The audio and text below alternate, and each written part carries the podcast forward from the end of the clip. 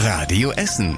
Der Tag in fünf Minuten. An diesem 12. Januar mit Zoe Tassovali. Schön, dass ihr auch heute wieder dabei seid.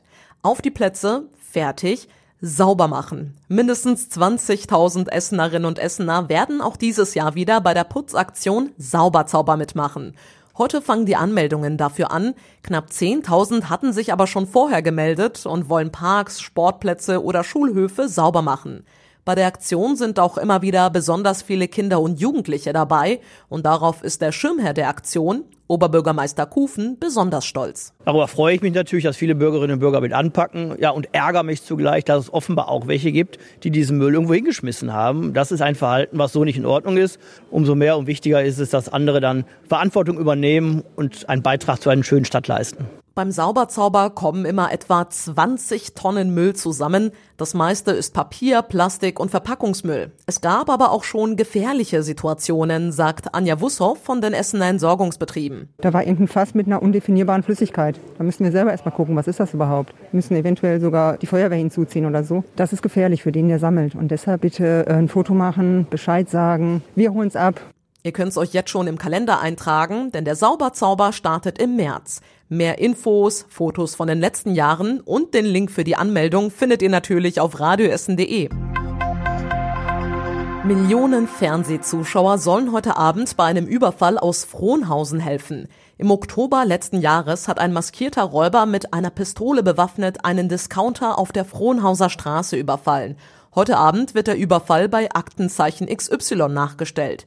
Möglicherweise handelt es sich um einen Serientäter, denn im Dezember gab es einen ähnlichen Überfall hier bei uns in der Stadt.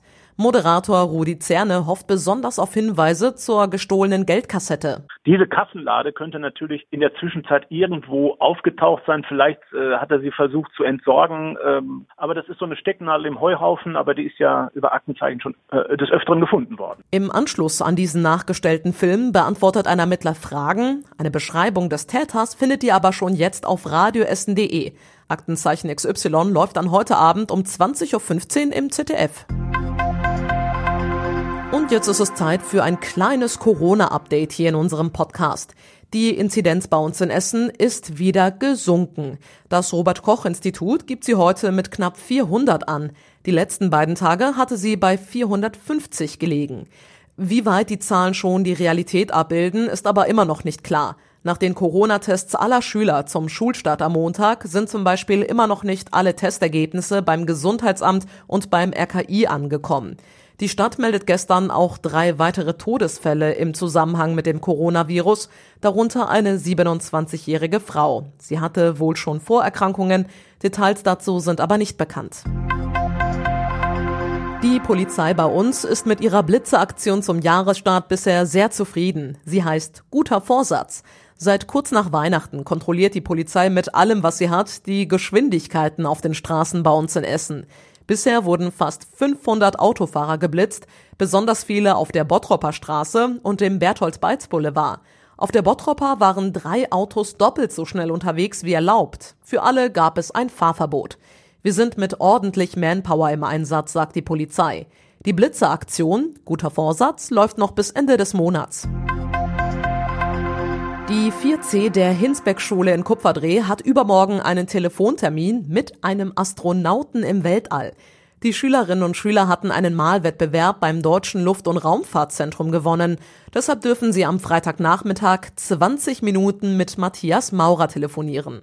Maurer ist seit November auf der internationalen Raumstation ISS, umkreist die Erde und macht verschiedene Experimente. Das Telefonat könnt ihr live bei YouTube verfolgen. Die genaue Uhrzeit und den Link dazu findet ihr in unserem Artikel auf radioessen.de. Und zum Schluss der Blick aufs Wetter. Es sind heute Nacht immer noch sehr viele Wolken am Himmel. Es regnet aber kaum. Dafür wird es kühler. Rund ein Grad kriegen wir. Es wird außerdem leicht frostig und neblig auf den Straßen. Und die nächsten Nachrichten aus Essen gibt's wie immer hier bei Radio Essen ab morgen früh zu hören, und zwar ab 6 Uhr. Euch jetzt allen erstmal einen entspannten Abend. Bis morgen. Das war der Tag in fünf Minuten. Diesen und alle weiteren Radio Essen Podcasts findet ihr auf radioessen.de und überall da, wo es Podcasts gibt.